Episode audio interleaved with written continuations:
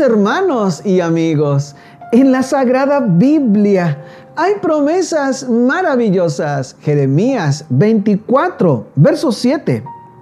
Les daré un corazón para que me conozcan que yo soy Jehová, y ellos serán mi pueblo, yo seré su Dios, porque se volverán a mí de todo corazón.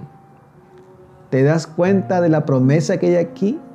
Dice la Biblia que serán mi pueblo cuando se vuelvan de todo corazón.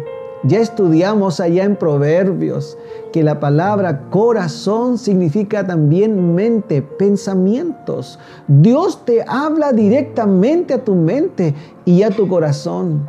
Hoy tú puedes ser parte del pueblo de Dios si solo decides buscarlo con todo tu corazón. Y recuerda, primero Dios